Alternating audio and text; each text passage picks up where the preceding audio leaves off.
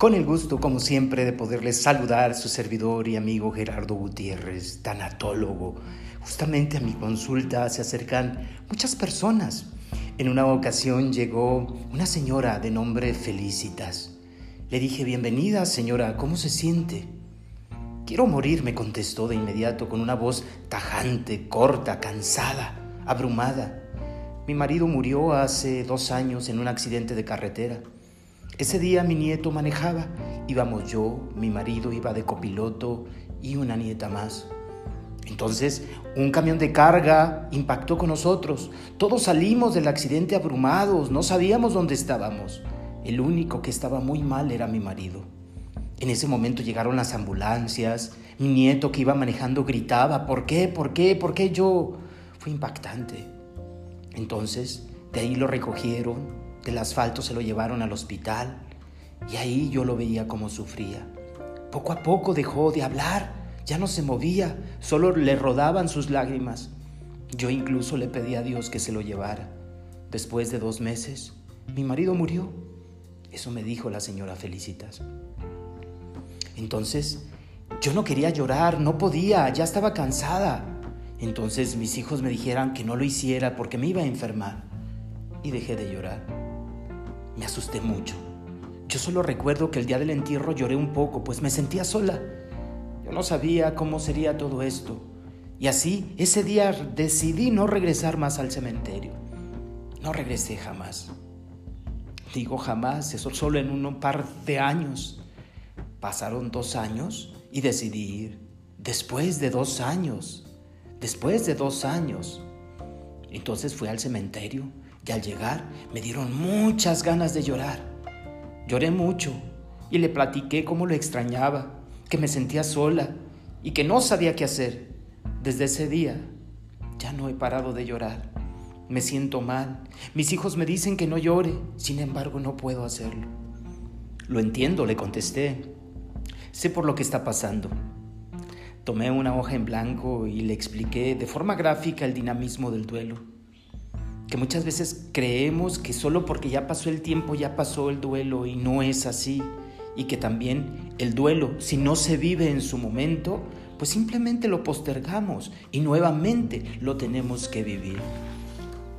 Su proceso del duelo, el de la señora Felicita, simplemente se postergó y en el momento en que ella no regresó más al cementerio, paró ahí su duelo. Sin embargo, solamente le dio una tregua en el tiempo. Al regresar nuevamente, se reinstaló para vivir después, casi de dos años después, casi dos años después. Le expliqué que eso sucede y que de alguna manera es normal en los diferentes tipos de duelos que existen. Ella estaba muy deprimida. Platicamos luego del sentido que tenía para ella el duelo y darle una significación a la pérdida de su difunto. Y le pregunté si creía en Dios. De inmediato ella contestó que sí. Luego le pregunté, ¿dónde está su esposo? Contestó que con Dios. Le pregunté qué quería su esposo de ella. En ese momento ella respondió llorando, que esté bien, que yo esté bien. Volví a preguntar, ¿y qué quiere Dios de usted? A lo que ella respondió, que acepte lo que pasó y viva en paz. De inmediato asentí con la cabeza y le pregunté, ¿y usted qué quiere? También estar bien, estar en paz, contestó. ¿Y sus hijos qué quieren para usted? Lo mejor, que yo esté bien, respondió. Yo volví a preguntar, ¿y usted qué quiere para sus hijos? Lo mismo expresó llorando. Le dejé que llorara un par de minutos, luego le ofrecí una servilleta de papel con la cual se secó las lágrimas. Me miró y me dijo, soy injusta con todo lo que he dicho. Eso de que me quiero morir, eso de que no estoy bien, eso de que no puedo, mis hijos no merecen eso. La memoria de mi marido no merece eso. Y sobre todo me doy cuenta que estoy dudando de Dios. Soy injusta, decía la señora Felicitas. No había pasado más de media hora de la consulta con la señora Felicitas cuando me encontraba reconociendo y aceptando que la señora Felicitas estaba reconociendo también su presente.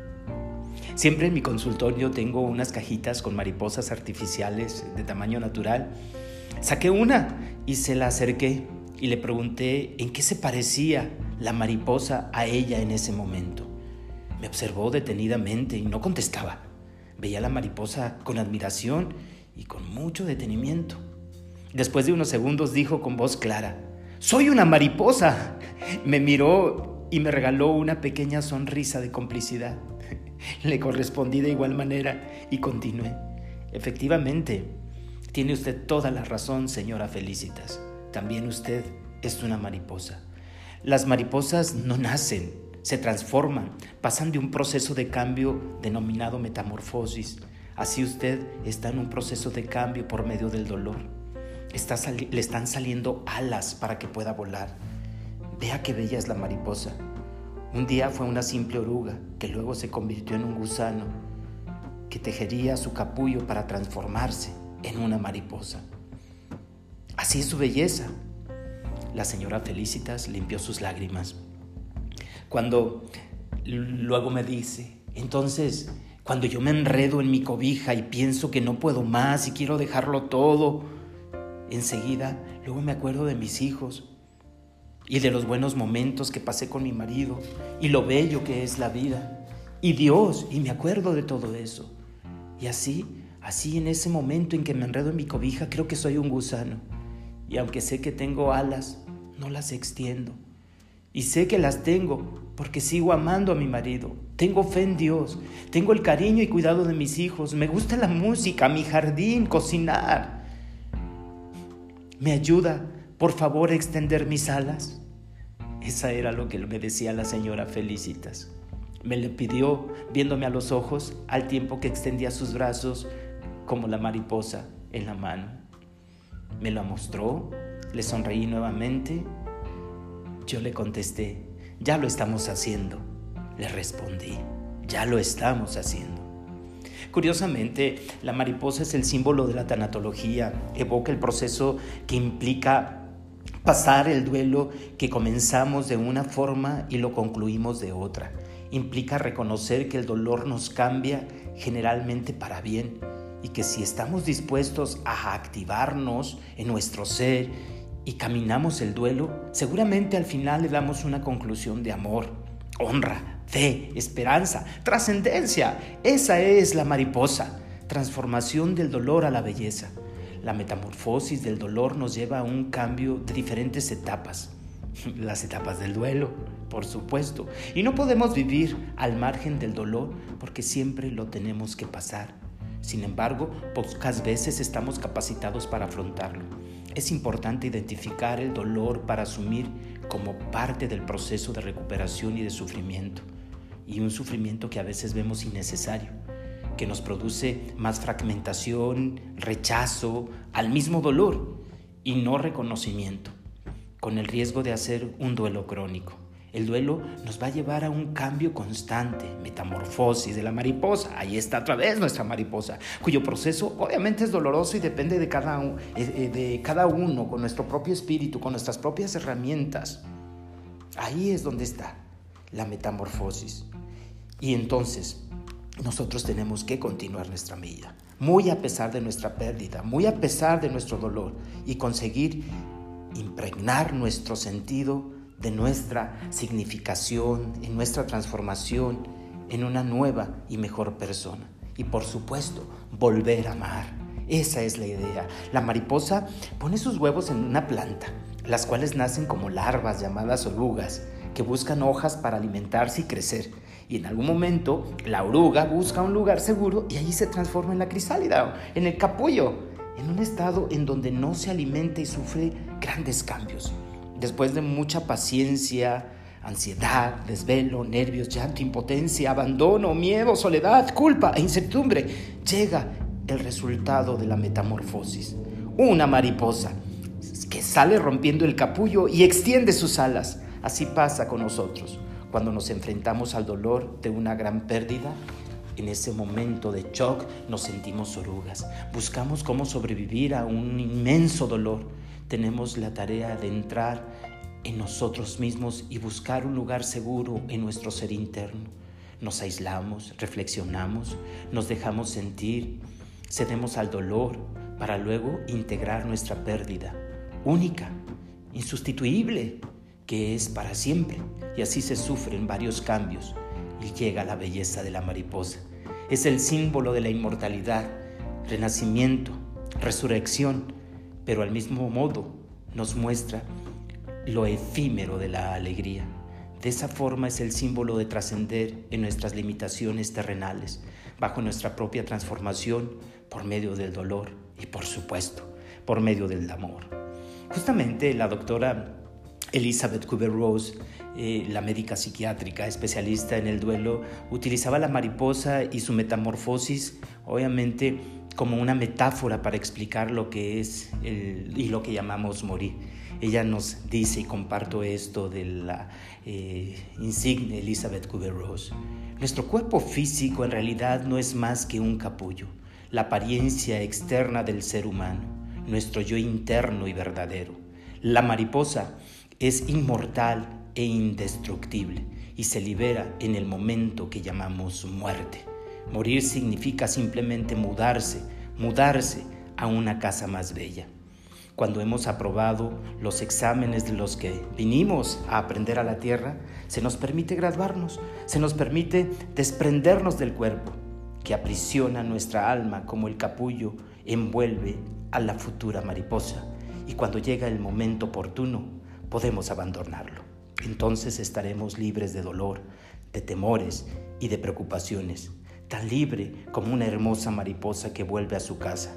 Adiós que es el lugar donde jamás estamos solos, donde continuamos creciendo espiritualmente, cantando y bailando, donde estamos con nuestros seres queridos y rodeados por un amor que es imposible imaginar. Qué belleza, qué belleza de verdad, tantas experiencias bonitas que tenemos en esto que es la tanatología. Los dejo con esto, una mariposa. Usted que me escucha es una mariposa y el dolor le transforma. Bendecido día.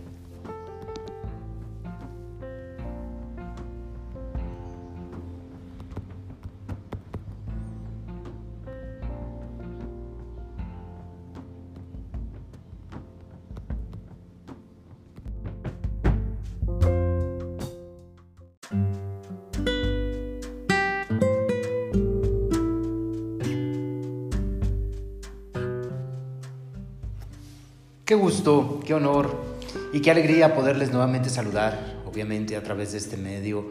Agradezco muchísimo, infinitamente, esta posibilidad que me brindan de elegir un poquito de su tiempo, un poquito de su vida para poder escuchar esto. De verdad, mil gracias, gracias infinitas. Hoy me gustaría hablar de nuestras tareas en el duelo. Toda vez que la muerte toca a nuestra puerta, pues nos trastoca nuestro todo completo en todas nuestras dimensiones. Como dolientes, nos queda enfrentarnos a nuestra realidad, a nuestro dolor y a las tareas del duelo. Son entonces estas acciones que hacemos frente a la pérdida de un ser querido que implican dinamismo para procesar nuestra pérdida y elaborar nuestro duelo. Para esto se requiere enfrentar y poco a poco superar lo que se nos va presentando cambios abruptos, constantes e inadvertidos. Algunas veces simplemente pensamos en que el tiempo lo cura todo, pero no es así. Si bien es cierto que el tiempo forma parte importante para poder procesar nuestro duelo, se requiere acción, se requiere movimiento y hacer en él lo mejor que podamos para crecer en el dolor. El psicólogo William Gordon nos habla de cuatro tareas que todo doliente debe realizar para elaborar su proceso de, duelo. Recordemos que este es único y diferente para cada ser. Requiere desafíos y ritmos propios según las características de nuestra voz según las características naturales de nuestro ser, nuestras propias herramientas, nuestra biografía de vida. Cada uno somos distintos, por lo tanto, nuestro duelo va a ser único y diferente y vamos a ir a nuestro propio ritmo. eso es mucho, muy importante. Nuestro bagaje emocional y de contención sociocultural también es importante, de tal manera que vivir el duelo es implicar emociones, implicar pensamientos, implicar conductas y por supuesto significación en nuestra vida. Así, Warden sostiene que la teoría en la que plantea tareas ineludibles del duelo que nos requieren un modo lineal, sino que el doliente experimente acciones, reacciones, pensamientos, emociones para concluir una significación y en esta manera continuar muy a pesar de nuestra pérdida y seguir viviendo. Las tareas del duelo se las divide Warden de la siguiente manera y me gustaría exponerla. La primera tarea él dice que es aceptar la realidad de la pérdida. Cuando se nos muere una persona querida, nos da una sensación de irrealidad. Nos sentimos como si el acontecimiento de muerte fuera una pesadilla. Estamos en una burbuja. Pensamos que el despertar todo pasará y experimentamos una sensación de falsedad, como si nada de lo que fuera real o de lo que nos está pasando fuera verdad. Una impresión de que la muerte es reversible y que algo, vendrá a decirnos que es un error, que esto no es verdad, que es otra persona, que se equivocaron con nosotros, que es una falsa alarma y que es una mentira. No hilamos, estamos fuera de nosotros. La primera tarea del duelo consiste en aceptar la pérdida como algo real que me está pasando. Ahora, incorporar plenamente la idea de que nuestro ser querido está muerto que se ha marchado y no volverá. Asumir que el reencuentro es imposible, al menos en esta vida. Así, la persona es creyente, quizás asumiremos que le veremos en otra vida, si es que somos creyentes. En esta tarea del duelo es importante enfrentar las pruebas que la realidad ofrece acerca de la muerte y participar activamente en los ritos funerarios ver el cadáver en el ataúd, acompañar a nuestro ser querido al cementerio, hablarle, tocarle, estar en el funeral. Cuanto más se participa de nosotros eh, en estas situaciones, existirán obviamente todos estos rituales que nos ayudan a mejorar estas posibilidades que tendremos para facilitar nuestro duelo. Hoy en día eh, la ritualización de la muerte pues ha perdido peso en nuestra sociedad y con, el con ello el duelo pues se torna un tanto más difícil y complicado de afrontar. Algunas personas no aceptan que la muerte es real y se, eh, se quedan bloqueados en la primera etapa.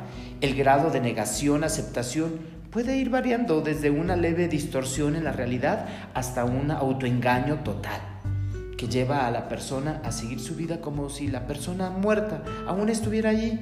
Un pensamiento distorsionado puede amortiguar en un primer momento la inestabilidad del dolor por el impacto de la noticia recibida. Pero no es un mecanismo sano porque la evitación nos dificulta obviamente la aceptación de la pérdida y perdura en el tiempo. Y algunas formas de esa evasión se dan o pueden ser de la siguiente manera. Cuando percibimos la pérdida y no le damos menos significado la minimizamos, no le damos la importancia de lo que realmente es. Entonces ahí está la pérdida, pero nosotros la minimizamos. Otra es cuando mantenemos intactas las pertenencias del difunto y pretendemos momificarlas como si el hecho provocara que eso no lo regresara a nuestro ser querido. En el fondo no las movemos porque esperamos su retorno. En este caso contrario, nos deshacemos de las pertenencias, la ropa del fallecido de forma abrupta e inmediata, con lo cual evitamos confrontar la pérdida y no, no, no, no damos el tiempo para asimilarla. Cuando por medio de las sensiones de espiritismo rituales buscamos contactar con el difunto, imagínate. De igual modo es poner resistencia y no aceptar la pérdida. Otra forma es cuando no borramos el número telefónico e incluso le llamamos por idea de que nos va a contestar. Pues tampoco sucede. Y luego intentamos seguir en contacto, escribiéndole emails, mensajes en, nuestras redes, pensando que ahí les nos van a escuchar o va a tener el contacto. Pues ahí estamos negando la realidad. Imaginarse que está de viaje y pronto volverá, pues otro, peor aún. Estas primeras tareas del duelo pueden ir oscilando entre la creencia y la incredulidad. Es decir, evadimos y confrontamos por un periodo de tiempo con la idea de ir asimilando paulatinamente nuestra pérdida. Esta es la primera tarea. La segunda tarea es trabajar las emociones y el dolor de la pérdida. Nuestra pérdida provocará un dolor inminente, total. Nos duele la dimensión física, pues tenemos un dolor físico. Nos duele la dimensión emocional, la dimensión intelectual o psíquica, el alma, nuestra más profunda espiritualidad, nuestra familia. Y por supuesto, existe un dolor social desde nuestra dimensión sociocultural. Así que tenemos que enfrentar el dolor que nos rebasa, que no alcanzamos a comprender y queremos evitar. Y suprimir porque sentimos que es tortuoso y sentimos que es un calvario. Y realmente lo es, realmente es un calvario. La importancia de sentir la tarea, de conectar con nuestras emociones, requiere tiempo para sentir cada sensación que aparezca, poniéndole palabras, otorgándole un significado particular y aceptando como parte de un proceso que es doloroso. Una sociedad cada vez más hedonista, superficial, individualista y acelerada, pues nos exige rigidez para superar nuestras pérdidas. En estos eh, tres días tenemos que incorporarnos en nuestra vida laboral. Nos dan solo tres días cuando tenemos una pérdida. Y la familia y lo social. Y ante, antes lo posible queremos reiniciar nuevamente